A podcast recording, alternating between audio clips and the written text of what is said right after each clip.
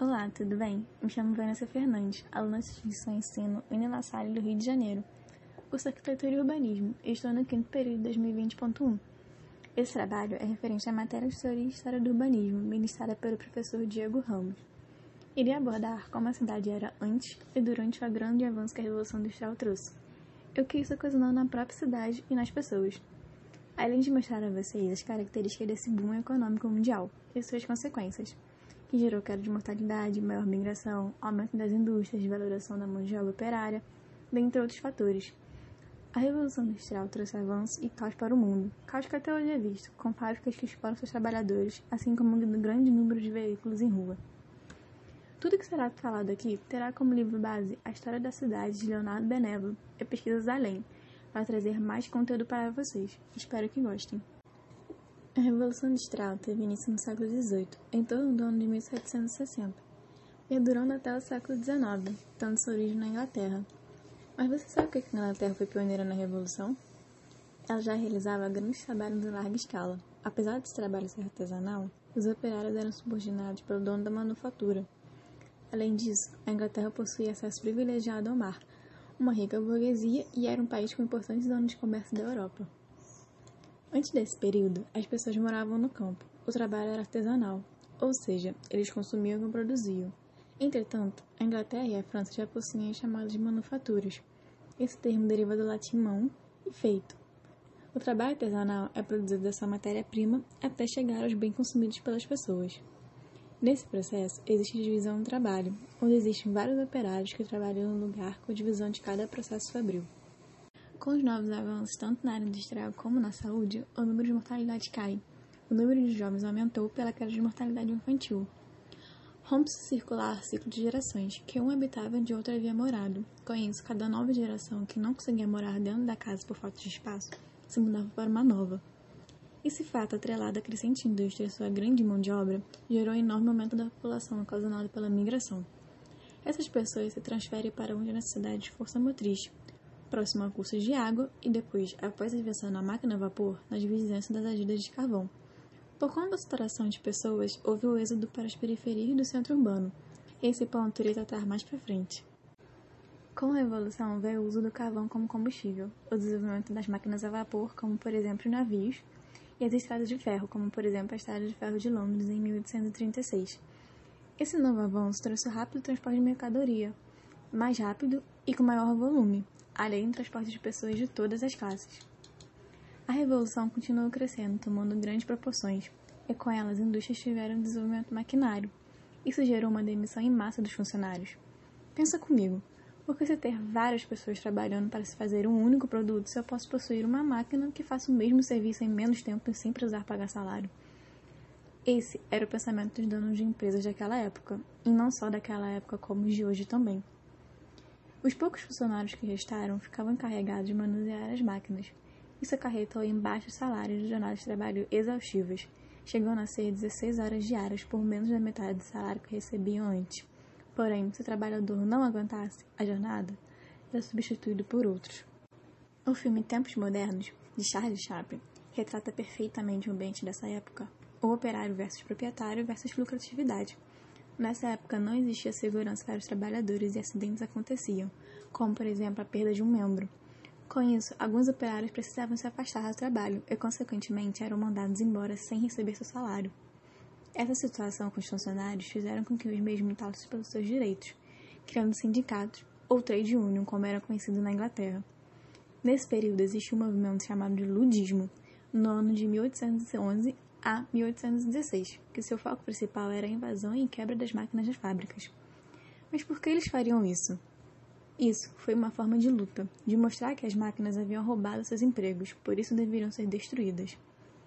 Todas essas mobilizações operárias resultaram em melhorias no século XIX, sendo uma delas a redução da carga horária, caindo de 16 para 10 horas diárias. Essa luta se deu através de greves e coragem dos trabalhadores de enfrentarem seus superiores em busca de maior reconhecimento que é visto até hoje, por meio de greves e protestos em busca de melhorias nos setores trabalhistas. Atualmente, algumas empresas valorizam seus funcionários por terem consciência de que eles são a base de frente das empresas. Em algumas existem salas para que os funcionários descansem durante o próprio expediente, pois assim eles conseguem ter maior eficácia ao trabalhar. Entretanto, ainda várias empresas, lojas e afins que exploram seus funcionários, colocando situações absurdas de trabalho, estresse e má condição, algumas nem fornecendo apoio e ambiente necessário para que eles trabalhem. Na primeira metade do século XIX, a cidade começava a esboçar o problema causado pelo avanço rápido e sem controle. As ruas se tornam estreitas para o trânsito que só aumenta. As casas são pequenas para hospedar a crescente população. Assim, as classes com mais dinheiro abandonam o centro e se mudam para a periferia. As casas velhas se tornam casas novas para os recém-chegados. Os jardins existentes, os jardins atrás das casas, são ocupados por novas casas. A periferia se configurou de forma livre. Bairros se fizeram de iniciativas independentes, sendo pobre ou rico, indústrias, depósitos e afins. A falta de regulamento, baixo salário dos operários, acarreta na lista de distinção entre bairros pobres e ricos. Os piores bairros eram construídos nos piores lugares, perto das fábricas e das estradas de ferro, longe das zonas verdes, onde só possuem ruído e fumaça. Esse ambiente se torna uma cidade liberal, sendo resultado de muitas iniciativas públicas e particulares, não reguladas e não coordenadas. Em 1830, a cólera se espalhou pela Europa, advinda da Ásia, e levou as epidemias à cidade. Porque, como dito anteriormente, mesmo com o avanço trazendo benefícios, também trouxe os malefícios. Aglomeração de pessoas e com o do lixo ser descartado, poluição, mais insetos, falta de espaço para ventilação, etc. Com isso, os governantes precisam tomar medidas para que esse problema de higiene na cidade seja resolvido. Assim como vemos hoje, com o Covid-19 do qual uma epidemia começou em um lugar do mundo e se espalhou para ele todo, fazendo com que os governantes tomem medidas de higienização das ruas. Na Inglaterra, um grupo de funcionários políticos radicais promoveu uma série de inquisições sobre as condições de vida na cidade. Com isso, ocorreu a primeira lei sanitária no verão de 1848. Na França não foi diferente. Durante a monarquia de Júlio, os inquéritos sobre a vida dos operários são feitos pelos grupos de oposição, socialistas e católicos, a Segunda República aprova a Lei Sanitária de 1850.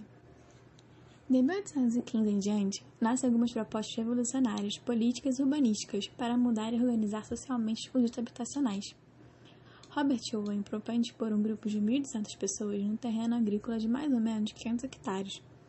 As habitações formariam um quadrado contendo tudo necessário para a sobrevivência e lazer.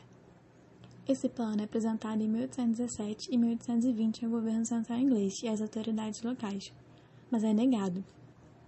Owen tenta pôr em prática sozinho, comprando na América, em 1825, um terreno da Indiana, onde deveria ter surgido a primeira aldeia modelo, mas teve que se adaptar-se a uma aldeia já existente, e a experiência fracassa alguns anos depois. Charles Fourier descreve um novo sistema filosófico e político em seu livro, formado por 1.620 pessoas de diferente posição social. Este grupo, chamado de Falange, deverá possuir um terreno de uma légua quadrada, 250 hectares, e morar num grande edifício unitário, ou falanstério. Ele descreve como um palácio em forma de U, como Versalhes, pátio central e vários pátios menores. Depois desse super apanhado de informações acerca da Revolução, trouxe uma curiosidade para vocês. Em 1 de maio é considerado o Dia do Trabalhador, mas você sabe o que tem por trás dessa data e o que gerou ela? Nesse mês, em 1836, aconteceu uma manifestação em Chicago, nos Estados Unidos. No dia 1 de maio, milhares de trabalhadores foram às ruas reivindicar melhores condições de trabalho, entre elas a redução da jornada de trabalho. Nesse mesmo dia, ocorreu nos Estados Unidos uma grande greve geral dos trabalhistas. Dois dias após os acontecimentos, os conflitos envolvendo policiais e trabalhadores provocou a morte de alguns manifestantes. Esse fato gerou revolta dos trabalhadores, provocando outros enfrentamentos com policiais.